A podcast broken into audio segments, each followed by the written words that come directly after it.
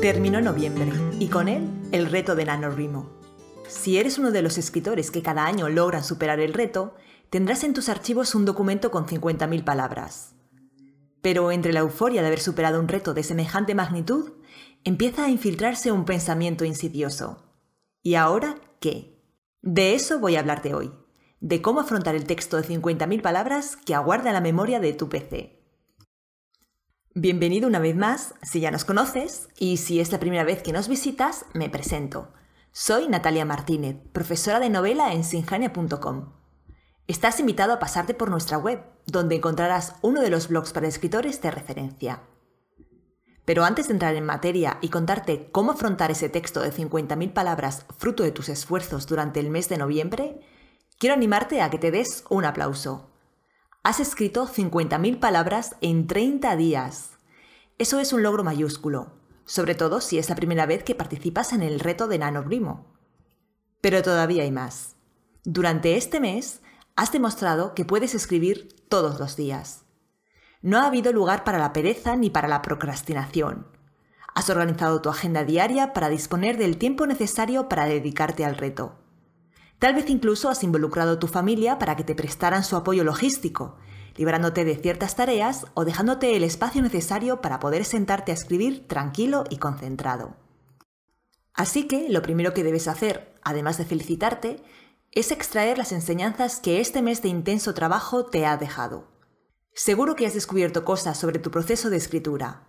Por ejemplo, puede que prefieras escribir de noche o a primera hora de la tarde. También habrás aprendido a organizar tu agenda para hacer en ella espacio a la escritura porque recuerda que si la escritura es importante para ti, tiene que ocupar un sitio en tu día a día. Por ejemplo, puede que hayas descubierto que dispones de tiempo para escribir todas las mañanas antes de que el resto de la familia se levante. O que como mejor te organizas es si reservas las mañanas de los sábados como tiempo de escritura. A este respecto, todavía has podido descubrir más cosas, como la cantidad de tiempo que perdías viendo la tele, leyendo blogs o durmiendo la siesta. El mes intenso de escritura que supone el reto de NaNoWriMo te ha enseñado a establecer prioridades. Seguro que hay actividades a las que puedes decir adiós ahora que has descubierto que no eran más que ladrones de tiempo que te alejaban de tus objetivos. Así que después de los 30 días del reto de NaNoWriMo, no solo tienes un manuscrito de 50.000 palabras, sino que también eres un mejor escritor que se conoce más a sí mismo y que tiene una mejor rutina diaria en la que la escritura encaja mejor. De acuerdo. Ahora eres un escritor más disciplinado. También más consciente de todo lo que eres capaz de lograr cuando te centras y pones el foco en alcanzar un objetivo. Pero el archivo de tu novela sigue estando en tu ordenador a la espera de que te pongas con él. Como ya sabes, el reto de Nanobrimo se basa en la cantidad de palabras, pero no en la calidad del conjunto. Y tiene sentido, porque el objetivo del reto es que los escritores se pongan las pilas, que se demuestren que son capaces y que venzan la procrastinación. Pero todo lo anterior significa que el original de 50.000 palabras que tienes entre tus manos todavía necesita trabajo antes de ser una obra terminada. Una novela que el lector saboree desde el principio hasta el final. A decir verdad, el trabajo duro empieza ahora. Sentarse a escribir algo más de 1500 palabras al día llevado en alas de la historia, pero sin prestar mucha atención a detalles como la coherencia, el desarrollo de los personajes o la solidez de la trama, es relativamente fácil. De hecho, también es tremendamente divertido, ¿verdad? Pues lo que viene ahora te va a gustar todavía más. Y lo mejor que puedes hacer es no desaprovechar el impulso que el reto de Nanobrimo te ha dado. Mantén la rutina que te has creado o mejórala allí donde sea necesario y sigue adelante. La historia que has escrito y el esfuerzo que has puesto en ella se lo merecen. Así que, a por ello. Lo primero que tienes que hacer es valorar el punto de partida. ¿Qué es lo que tienes? Así que para empezar, debes asegurarte de que el borrador está terminado. Puede que no hayas alcanzado las 50.000 palabras, pero puede que, incluso aunque las hayas alcanzado, la historia no esté terminada. Según la historia que quieras escribir, 30 días pueden no ser suficientes y tal vez te hayan quedado cosas por terminar. Asegúrate de que la línea argumental está completa y tienes un planteamiento, un desarrollo y un final, aunque sean meros esbozos titubeantes. Si falta alguna de estas partes, ponte con ella y escríbela, aunque sea un mero esbozo titubeante. Ya habrá momento para mejorarla. También habrá momento de añadir cosas como tramas secundarias, contexto o descripciones. Y ahora el camino se divide en dos, dependiendo de si antes de empezar a escribir hiciste o no el trabajo previo que siempre te recomiendo. Si sigues el blog de Sinjania desde hace tiempo y haces caso de nuestras recomendaciones, antes de empezar el anorrimo habrás dedicado algo de tiempo a planificar tu novela y a darle cierta estructura. Esa estructura habrá sustentado, más o menos, el aluvión de palabras que cada día has colocado sobre ella. Enhorabuena, porque tú lo vas a tener más fácil para trabajar en tu manuscrito. Coteja lo que has escrito con los esquemas y notas que hiciste antes de empezar a escribir y comprueba dónde te has alejado de ellos. Valora si ese desvío es pertinente o si desvirtúa la idea que tenías. Analiza las posibilidades y toma las decisiones apropiadas. Documenta todo el proceso, tomando nota de los fallos que aprecias, de las opciones que barajas para subsanarlos y de las decisiones que tomas. Pero todavía no reescribas nada. Déjalo estar. Luego te explicaré por qué. Si eres de esos escritores que prefieren lanzarse a la aventura sin plan de acción previo, ahora vas a tener más trabajo que hacer. Es por eso que te encarezco una y otra vez la necesidad del trabajo previo, porque facilita mucho las cosas. Escribir no es poner una palabra detrás de otra. Escribir es elaborar una obra con significado, dotada de equilibrio entre sus partes, con una estructura que la sostenga, en la que los personajes sufran una evolución y un largo etcétera. Acumular palabras en un documento es como preparar la mezcla de arcilla. Escribir una novela es sentarse ante el torno para dar a esa arcilla una forma y construir un artefacto inteligible. Así que el trabajo que no hiciste antes de empezar a escribir vas a tener que hacerlo ahora. Puedes pensar que da lo mismo, pero no es así.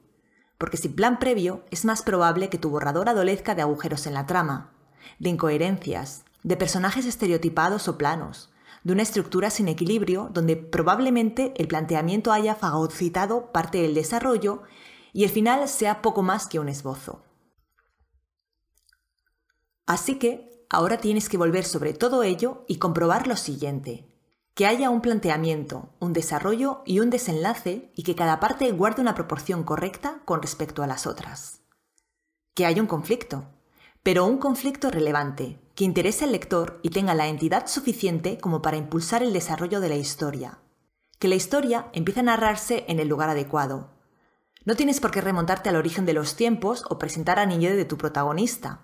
Busca el elemento detonante allí donde el conflicto hace acto de presencia y sitúa cerca de él el principio, que el personaje es creíble y capaz de despertar la empatía del lector, y que evoluciona a lo largo de la historia como consecuencia de las experiencias que vive, que haya una línea de tiempo discernible, pero también una línea causal, y que el conjunto tenga coherencia y verosimilitud.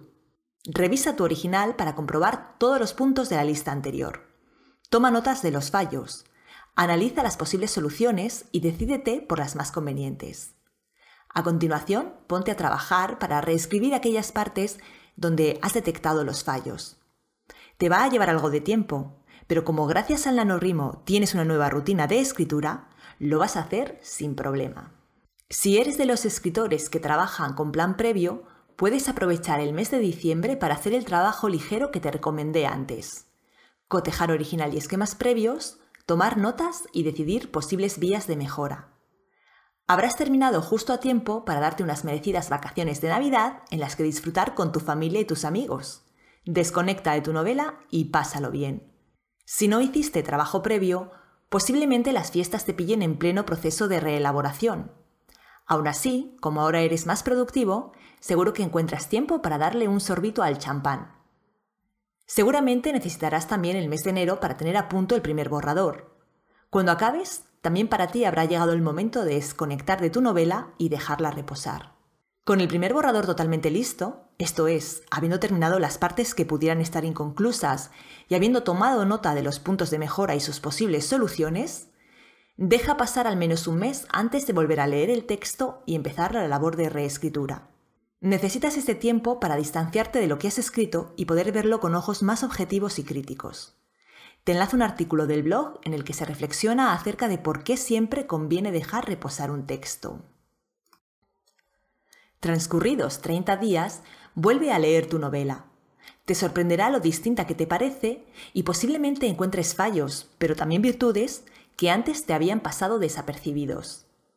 De nuevo, toma nota de los errores, de aquellas partes que merecen un mayor desarrollo, de aquellas otras que deben ser eliminadas, de todo lo que debe ser reescrito. Otra vez tienes que pararte a sopesar opciones para elegir la manera en que vas a solventar aquellas partes poco conseguidas.